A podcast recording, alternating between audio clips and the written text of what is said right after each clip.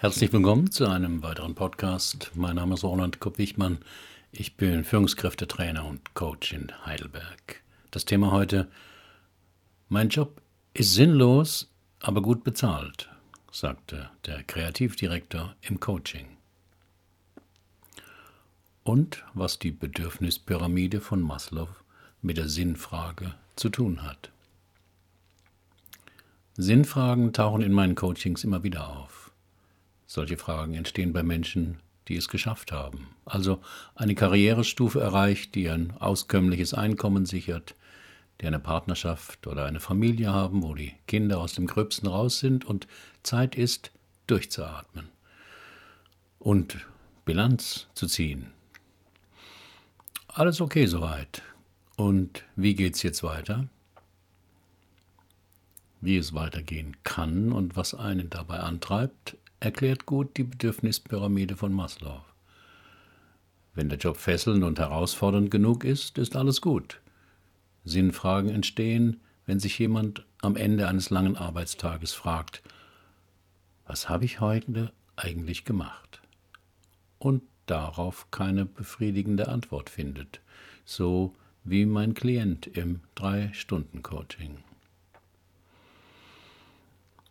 Wie kamen Sie denn darauf, sich die Sinnfrage zu stellen, wollte ich von Ralf M., 42 Jahre, Kreativdirektor aus Hamburg, wissen.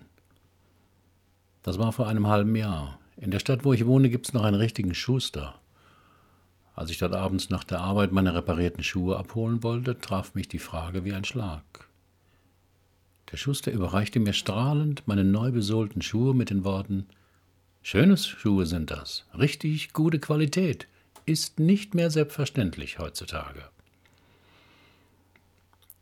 Ich sah diesen Handwerker inmitten seiner kleinen Werkstatt, umgeben von Hunderten von Schuhen. Er wusste, was er heute geleistet hatte und war stolz. Und seine Kunden waren dankbar für seine Arbeit, weil sein Berufsstand langsam ausstirbt. Und was hast du heute gemacht? Meldete sich eine kleine hässliche Stimme in mir, und ich antwortete innerlich in drei Meetings gesessen, einen unzufriedenen Kunden beschwichtigt, mir drei Präsentationen für einen neuen Hundefutteretat angeschaut, Dutzende von Mails beantwortet, aus dem Fenster geschaut und mich gefragt, was mache ich eigentlich hier? Also ein ganz normaler Tag und da kam mir plötzlich alles so sinnlos vor. Wie kamen Sie zu Ihrem gegenwärtigen Job, wollte ich wissen. Ich wurde abgeworben von einer großen Werbeagentur in Hamburg. Sie wollten mich unbedingt haben, weil ich schon einige große Kampagnen gemacht hatte. Wir machen Ihnen ein Angebot, das Sie nicht ablehnen, ablehnen können, scherzten sie. Und so war es das doppelte Gehalt, das ich bisher verdient hatte, einen Audi A6, auch zur privaten Nutzung, Homeoffice, großzügige Altersvorsorge. Ich war verheiratet, wir hatten ein Kind, das zweite war geplant und wir träumten beide von einem eigenen Häuschen. Die ersten sieben Jahre waren toll. Interessante Kunden, herausfordernde Projekte. Die Arbeit machte mir viel Spaß. Es war anstrengend, aber ich spürte, dass sich durch meine Arbeit und meine Ideen etwas bewegte. Ich baute ein Team von 14 Leuten auf. Was hat sich geändert, wollte ich wissen. Die Maslow'sche Bedürfnispyramide beschreibt recht anschaulich, was Menschen antreibt und motiviert, sich Ziele zu setzen. In seiner Theorie beschreibt er fünf Ebenen. Erstens physiologische Bedürfnisse. Hierzu zählen alle Bedürfnisse, die zum Erhalt des menschlichen Lebens erforderlich sind, also Atmung, Wasser, Nahrung, Schlaf, Sex. Zweitens Sicherheitsbedürfnisse. Sind die physiologischen Bedürfnisse erfüllt, will der Mensch mehr und es entwickelt sich das Bedürfnis nach mehr Sicherheit also Wünsche nach einem festen Dach über dem Kopf, einem sicheren Arbeitsplatz, einer finanziellen Reserve für Notfälle, einer Familie, für die emotionale Stabilität. Man beginnt an seine Gesundheit zu denken.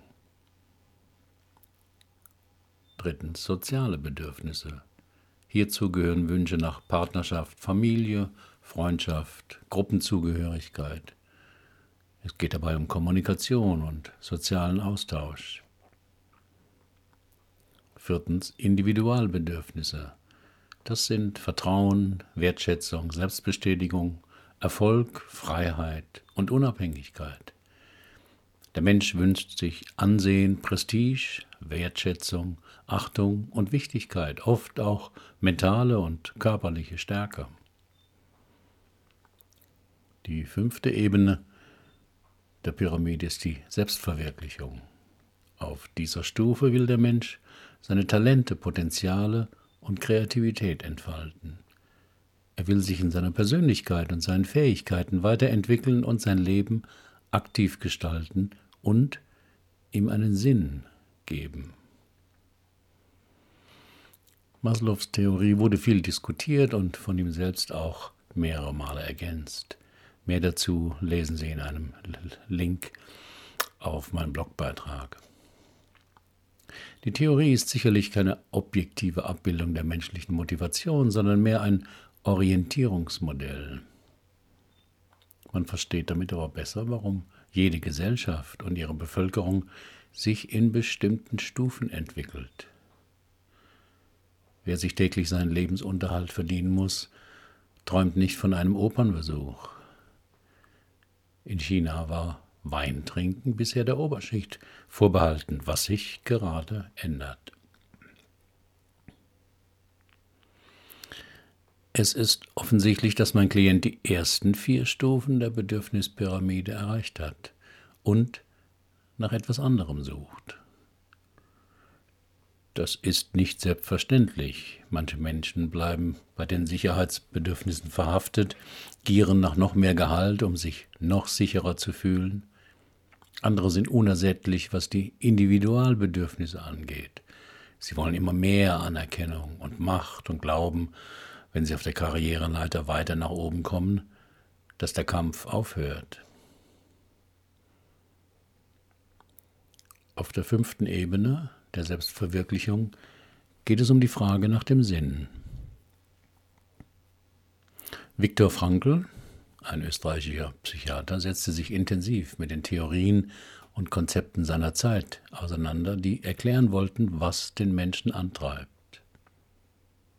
Im Gegensatz zu Sigmund Freud sah er nicht die menschlichen Triebe als ursächlich an oder das Streben nach Macht wie Alfred Adler, Vielmehr sah er den Menschen als ein geistiges Wesen, das nach Sinn strebt.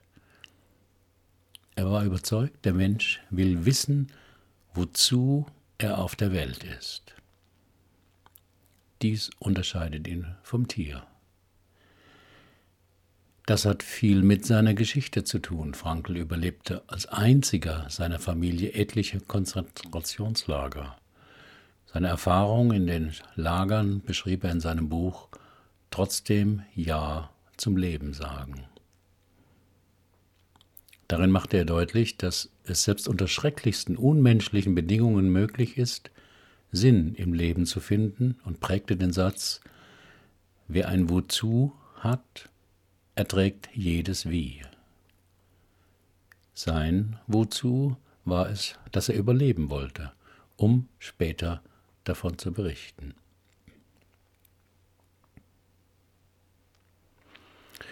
Unsere Werte lernen wir in der Herkunftsfamilie.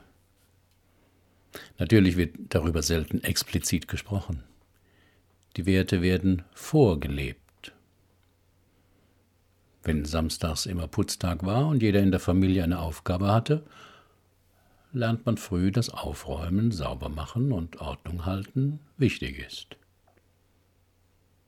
Ob man am Wochenende etwas gemeinsam unternahm oder alle zu Hause in ihren Zimmern rumhängen, prägt ebenfalls.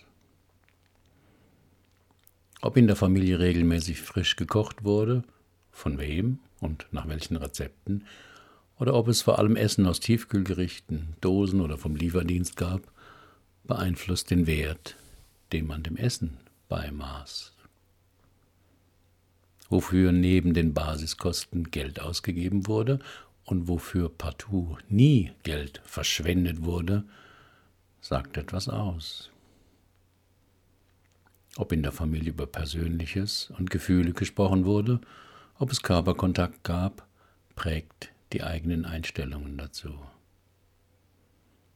Welche Einstellungen zum Beruf, zu Geld deutlich wurden, prägt sich früh in das Unbewusste ein.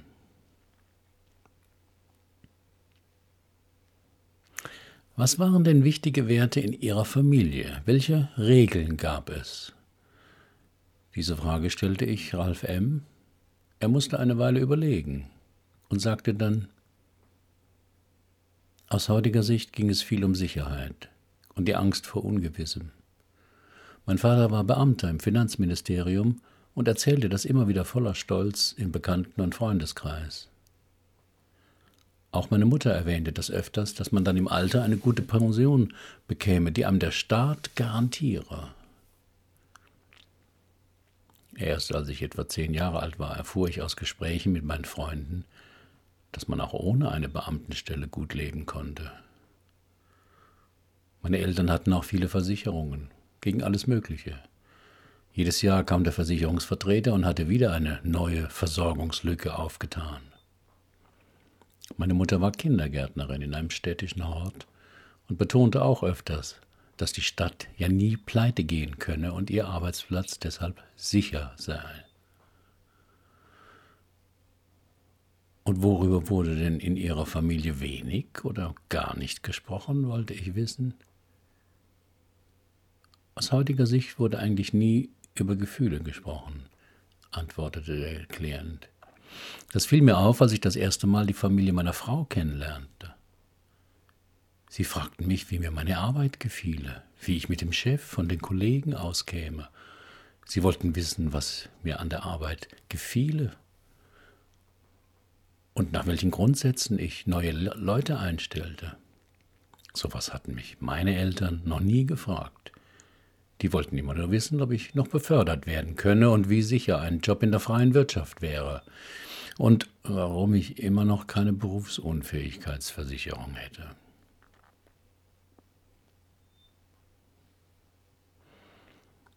Woran Sie merken, dass Ihr Job Sie nicht genug mit Sinn erfüllt.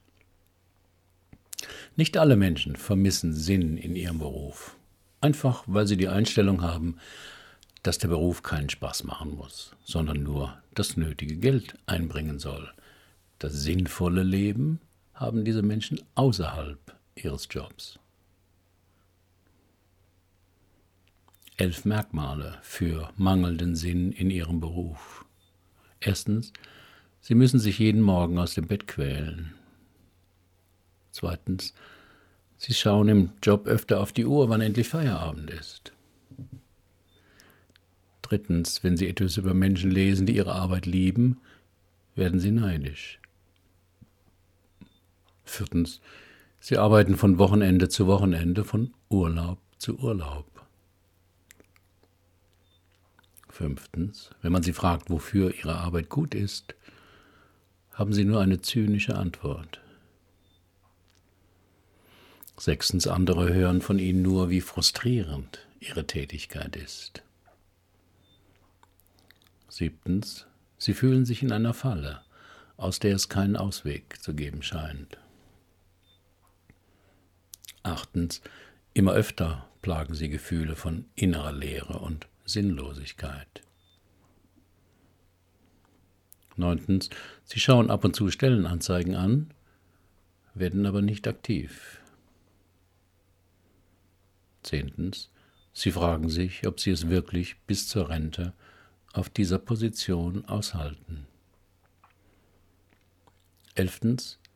Sie haben manchmal die Fantasie, eine schwere Krankheit zu bekommen.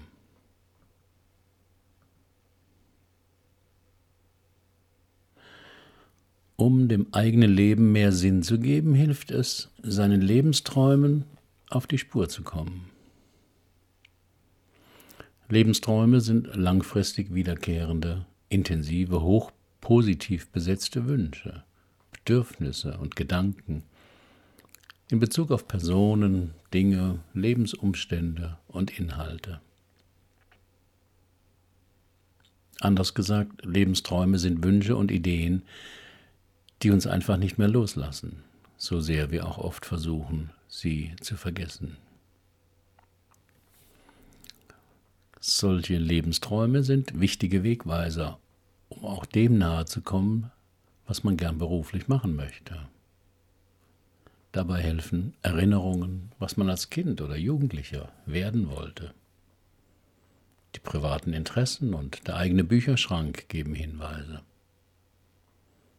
Was man gern in der Zeitung liest oder im Fernsehen sich anschaut, oder worüber man auf Partys schnell mit Fremden ins Gespräch kommt.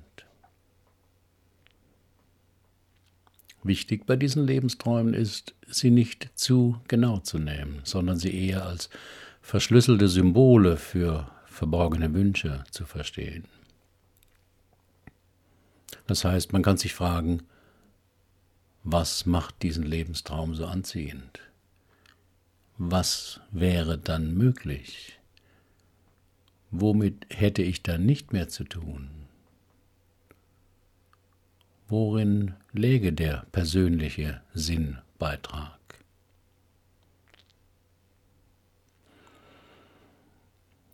Zurück zu meinem Klienten. Was würden Sie denn statt Ihrer jetzigen Tätigkeit gerne tun? fragte ich ihn. Das weiß ich gar nicht, antwortete er. Genau genommen habe ich darüber auch noch nie nachgedacht. Zu wissen, was man nicht will, ohne zu wissen, was man stattdessen möchte, ist der Trostpreis. Denn dann muss man auch nichts ändern, darf aber unzufrieden sein. Vielleicht haben Sie auch Angst, es herauszufinden, vermutete ich, denn das hätte ja Konsequenzen für Ihre Familie. Und was würden Ihre Eltern sagen, wenn Sie jetzt den Job als Kreativdirektor aufgeben würden? Meine Eltern würden mich für komplett verrückt erklären. So einen Posten gibt man doch nicht freiwillig auf. Und meine Frau wäre wohl auch nicht begeistert. Sie hat sich an unseren hohen Lebensstil gewöhnt. Ich weiß nicht, wie sie reagieren würde. Dann ist es ja gut, dass Sie keine Alternative wissen, sagte ich. Wollen Sie denn überhaupt etwas ändern? Dieser Satz ist in meinen Coachings die Gretchenfrage und auch der Versuch zu klären, ob mir der Klient einen Auftrag zur Veränderung gibt. Ohne klaren Auftrag sollte man nicht helfen, denn das geht fast immer schief. Der andere hat dann tausend Einwände, warum dies und das nicht geht, aber der eigentliche Grund ist, dass er gar nichts verändern will. Doch mein Klient antwortete, doch, ich will. Ich muss etwas verändern. Ich spüre, dass ich sonst kaputt gehe. Ich habe jetzt so lange gut funktioniert. Ich spüre, dass ich das nicht weitermachen darf, ohne irgendwann krank zu werden. Ich griff die Fantasie von ihm sofort auf und lud ihn zu einem Experiment ein. Das mache ich immer im Coaching, um von der Gesprächsebene weg tiefer zu Gefühlen und unbewussten Inhalten zu kommen. Ralf M. willigte ein. Stellen Sie sich doch mal vor, Sie sind bei einem Routinecheck Ihres Arztes und im Abschlussgespräch macht er ein sehr ernstes Gesicht und sagt, es tut mir sehr leid, Sie haben einen Gehirntumor. Inoperabel. Wenn es gut läuft, haben Sie noch fünf, sechs Jahre. Nachdem Sie sich von der Schocknachricht etwas erholt haben, was würden Sie ändern? Was wäre jetzt noch wichtig? Und was würden Sie nicht mehr machen?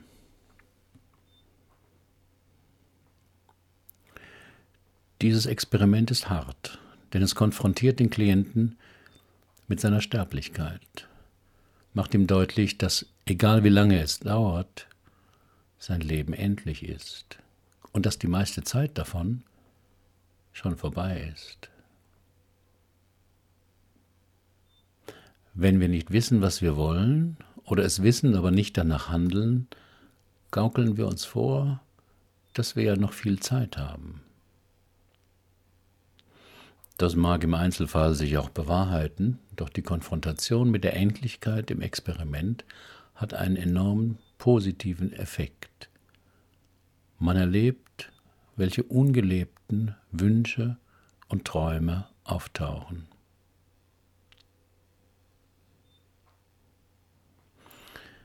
So war es auch bei meinem Klienten. Er schaute mich ernst an und sagte,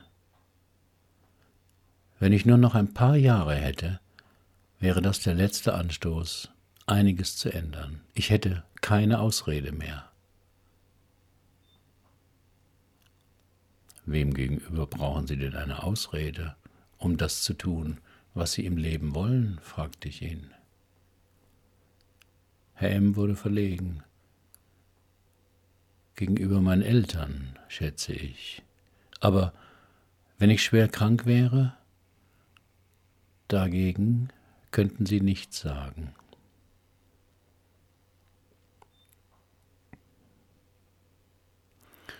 Wie unbewusste Loyalitäten unser Leben einengen. Aufgrund unbewusster Verstrickungen sind viele Menschen tief im Innern überzeugt, dass es ein Zeichen von Liebe, Verpflichtung und Dankbarkeit sei, wenn wir unseren Eltern treu bleiben ihnen also möglichst ähnlich sind und dieselben Werte wie sie leben, die sie uns vorgelebt haben. Aus der Diskrepanz zwischen dieser unbewussten Anpassung unserer, unserer Loyalität und unserem Aufbegehren, unserem Bedürfnis nach Selbstentfaltung ergeben sich oft Schuldgefühle. Im Blog gibt es einen Link zu einem längeren Artikel von mir dazu.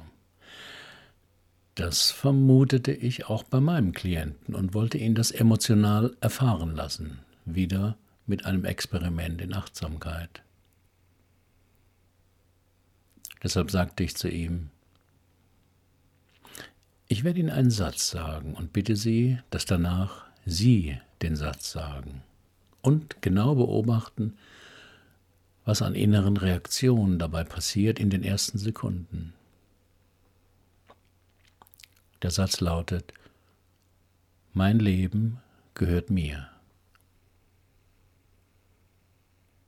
Als der Klient den Satz vor sich hin gesagt hatte, war die Reaktion von außen sofort zu sehen. Ein langsames, deutliches Kopfschütteln. Gleichzeitig wurden seine Augen feucht und er musste schlucken. Dann berichtete er, der Gedanke war sofort da das stimmt nicht. Dein Leben gehört nicht dir.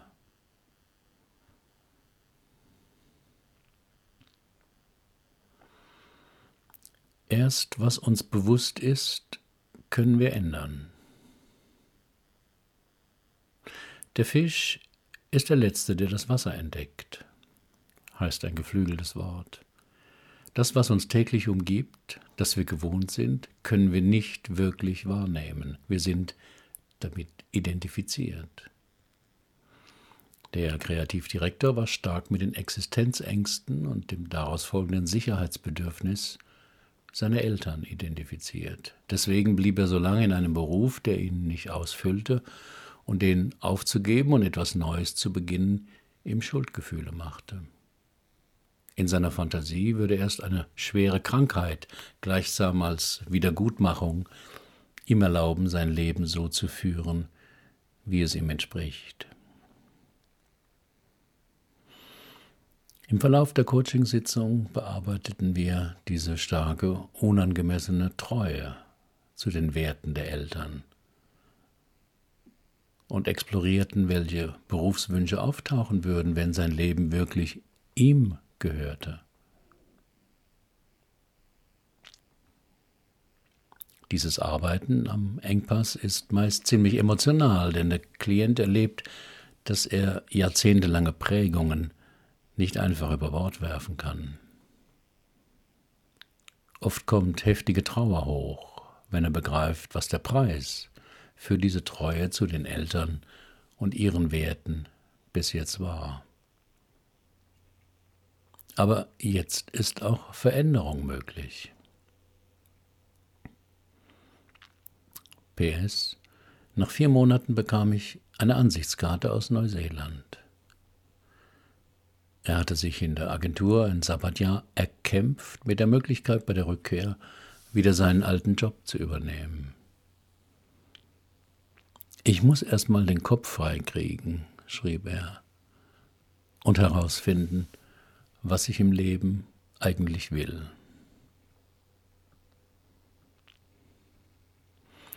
Weitere Fallgeschichten finden Sie auf meinem Blog. Haben Sie auch ein Problem, das Sie bisher nicht lösen konnten? Dann kommen Sie in mein Seminar Lebensthemen klären. Nur sechs Teilnehmer, zweieinhalb Tage, ein Coach. Wir finden die Lösung dort, wo Sie noch nie gesucht haben. Versprochen. Sind Sie Coach oder arbeiten Sie intensiv mit Menschen und wollen lernen, so zu coachen? Ich biete eine Ausbildung an, eine Fortbildung. Alle Infos dazu auch in dem Artikel. Herzlichen Dank für Ihre Aufmerksamkeit. Bis zum nächsten Mal.